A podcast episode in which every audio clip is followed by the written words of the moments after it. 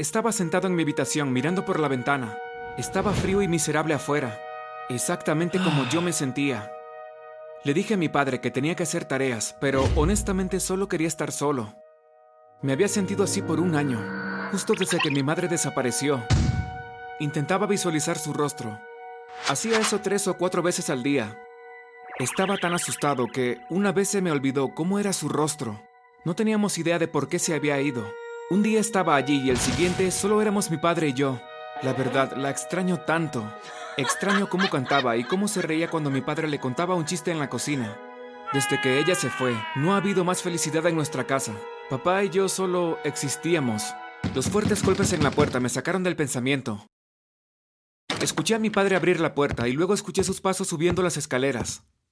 Abrió la puerta de mi habitación y lo miré. Oye, Jason, es mejor que vengas abajo, dijo.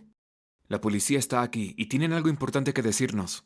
Mi estómago se retorció y mi cabeza comenzó a dar vueltas por todos los posibles motivos por los que la policía estaría allí. Seguí a mi padre al primer piso, a la sala de estar. Habían dos policías sentados en la sala. Mientras mi padre y yo nos sentábamos, uno de ellos habló. Tenemos buenas noticias, dijo él. Dijo que encontraron a mi madre y que estaba viva y a salvo. Pero antes de continuar, dale me gusta, suscríbete y activa la campana de notificación para que no vuelvas a perderte más historias locas. No podía creer lo que estaba oyendo. Habían encontrado a mi madre. Papá y yo nos pusimos el traje y nos fuimos en el auto. Seguimos a los policías a la estación. Cuando llegamos, nos llevaron a una habitación que estaba detrás. Cuando abrieron la puerta, pude ver a mi madre sentada detrás de una mesa. Corrí lo más rápido que pude y la abracé con todas mis fuerzas. Mamá, mamá, estoy tan feliz de verte. No puedo creer que seas tú. No sabes lo mucho que te he extrañado. Dije llorando. Pero mi madre me miró confundida. ¿Quiénes son ustedes dos? preguntó ella. El policía nos explicó que mi madre parecía estar sufriendo amnesia. La encontraron vagando sola por la acera. No llevaba un abrigo y parecía confundida, así que la llevaron a la comisaría. Uno de los sargentos la había reconocido de los carteles de desaparecida. Quizá tome algún tiempo, pero estamos muy seguros que su memoria va a volver. Solo sean pacientes. Los tres fuimos a casa en silencio. Fue tan agridulce. Por el lado bueno, estaba feliz de tener a mi madre de vuelta. Pero por otro lado, estaba muy triste de que no supiera quién era yo. Y entonces juré que haría lo mejor que pudiera para ayudarla a recuperar su memoria. Eran las vacaciones escolares, así que pasé cada minuto con ella. Le enseñé fotos familiares de nosotros y videos caseros que habíamos hecho. Poco a poco, mi madre comenzó a recordar cosas que compartimos. Un día estábamos sentados en el jardín y me miró y me dijo, ¿Por qué no vamos a la playa?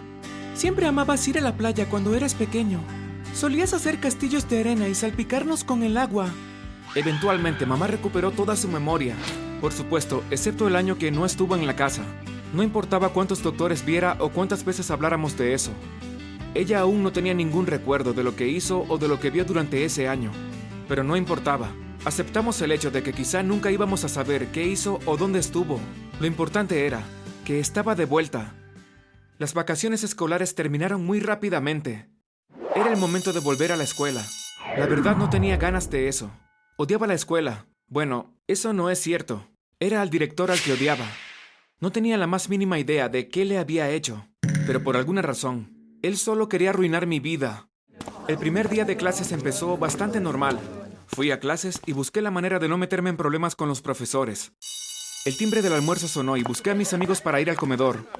Ahí fue cuando lo vi, el señor Yates, el director de la escuela. Traté de evitar que me viera, pero no tuve suerte. Escuché su voz gritándome. Jason, ¿qué crees que estás haciendo? Vuelve al final de la fila. Bajé la cabeza y traté de ignorarlo. Bien, así es, gritó. Ahora tendrás una hora de detención esta tarde en mi oficina. Oh, no, por favor, señor, dije. Me perderé el entrenamiento del equipo de fútbol. Qué mal por ti, Jason. Ve directo a mi oficina luego del último timbre. Sabía que no era bueno discutir con él. Me pasaba todo el tiempo. Nunca podía entrar en ningún equipo de la escuela porque siempre me perdía los días de reclutamiento o me perdía los días de entrenamiento. Finalmente mi detención se acabó y salí de la puerta de la escuela. Mi madre estaba esperándome. Empezamos a caminar a casa. Cuando pasamos frente al estacionamiento de los profesores, vimos al señor Yates caminando por el estacionamiento. Mi madre me miró y me dijo, Yo lo conozco. Claro que lo conoces, mamá. Él es el director. No. Quiero decir, lo conozco desde hace mucho antes. Ella me dijo que había ido a la universidad con el señor Yates, pero que él abandonó los estudios antes de que pudiera graduarse. Cuando llegamos a casa fui a mi dormitorio. No podía dejar de pensar en lo que me había dicho mi madre. Si eso es cierto, si el señor Yates no tiene un título, entonces, ¿cómo obtuvo el trabajo de director de la escuela? Me quedé pensando. Entonces decidí que iba a investigar al señor Yates. Comencé a buscar en internet y no pasó mucho tiempo para que encontrara lo que estaba buscando. Había una foto del señor Yates graduándose de la misma universidad que mi madre. Estaba sosteniendo el título de licenciado en educación. Acerqué la foto lo más que pude. Fue entonces cuando me di cuenta de los errores. La foto claramente había sido photoshopeada. El señor Yates había usado la foto de otro estudiante y luego puso su cara y su nombre en el título. Me sonreí a mí mismo. Sabía que podía usar toda esta información a mi favor, así que comencé a hacer un plan en mi cabeza. Al día siguiente fui a la escuela para buscar un problema con el señor Yates, y no me tomó mucho tiempo. Me dio detención y me dijo que estuviera en su oficina luego de la escuela. Mientras iba a su oficina me sentí emocionado, en vez de sentir miedo como antes. Toqué la puerta y cuando contestó, entré en su oficina. Bien, Jason, siéntate y escribe 100 oraciones, dijo él. No lo haré, le grité. Me miró en shock. ¿Cómo te atreves? gritó. Harás lo que yo te diga. Fue cuando le dije lo que había descubierto de él. Eres una farsa y un fraude, y si no comienzas a tratarme bien, voy a decirles a todos lo que has hecho. El color se drenó de su rostro. Lárgate de aquí, ahora mismo. Me fui de su oficina, sonriendo por dentro.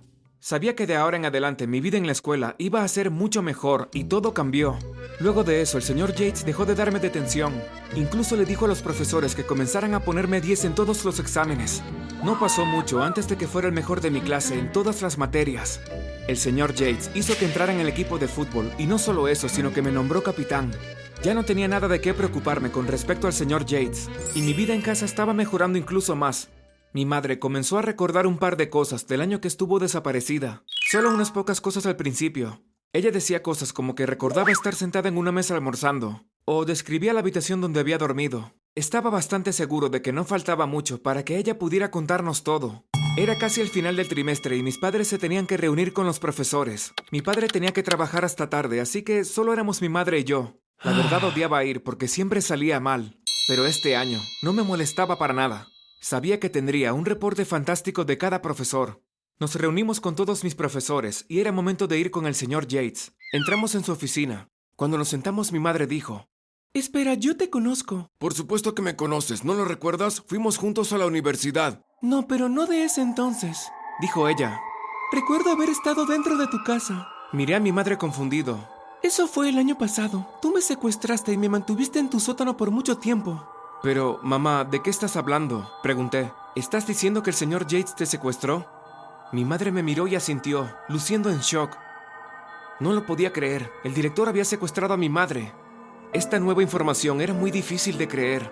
Miré al señor Yates. ¿Por qué rayos hiciste eso? Yo estaba enamorado de ti, le dijo a mi madre. Luego me miró a mí. Tu madre y yo salimos por un tiempo en la universidad, pero luego me dejó y se casó con tu padre. Lo miré totalmente desconcertado. Tú me rompiste el corazón cuando te casaste con él.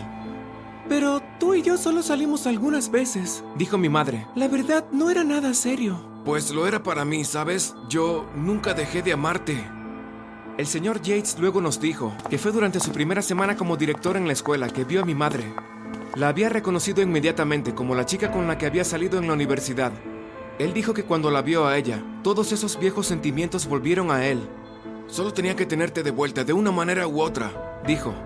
Por eso fue que decidí secuestrarte. Pensé que una vez que estuvieras viviendo conmigo en mi casa, te enamorarías de mí y te olvidarías del padre de Jason. Pero volví del trabajo a casa un día y la puerta estaba abierta. Te habías escapado del sótano y te las habías arreglado para escapar de la casa. Le vamos a decir a la policía lo que hiciste, dije. Irás a la cárcel por un largo tiempo por todo lo que hiciste. Oh, Jason, no lo creo. Luego de eso, presionó un botón en su escritorio Oímos un sonido metálico. Una jaula cayó sobre nosotros y nos atrapó. Estábamos atrapados como animales en una jaula. Mi papá vendrá por nosotros, dije llorando. Cuando se dé cuenta de que no estamos en casa, vendrá a buscarnos. Entonces supongo que lo secuestraré también. No, por favor, no. De repente escuchamos que tocaron la puerta. Shh. Hagan silencio o ambos van a lamentarlo, dijo el señor Yates. Fue y abrió la puerta. Su secretaria estaba afuera. ¿Se encuentra todo bien, señor Yates? Preguntó. Sí, ¿por qué? Es que oímos su conversación en el intercomunicador de la escuela. Allí fue cuando el señor Yates se dio cuenta de que todo lo que había dicho se había escuchado por los parlantes de la escuela. Cada profesor, padre o estudiante sabía lo que había hecho él. Fue allí cuando vi una gran oportunidad. Tomé el micrófono que estaba en su mesa y dije, Ayuda, ayuda por favor, estamos atrapados en la oficina del director. Él es un fraude, falsificó su título de graduación y secuestró a mi madre y ahora nos tiene prisioneros aquí en su oficina. El señor Yates cayó en su silla con una mirada de desespero. Él sabía que todo se había acabado.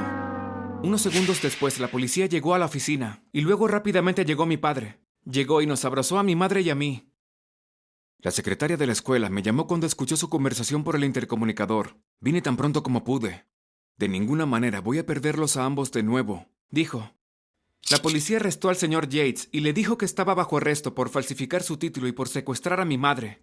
Se lo llevaron afuera y lo metieron al carro de policía. Mientras el carro se alejaba de la escuela, el señor Yates miró hacia atrás por la ventana trasera. Pensé que estaba mirando la escuela, pero en realidad creo que le estaba dando una última mirada a mi madre. No me importaba, que mirara lo que quisiera. Igual ya sabía que no volveríamos a ver su fea cara cerca de aquí por un largo, largo tiempo.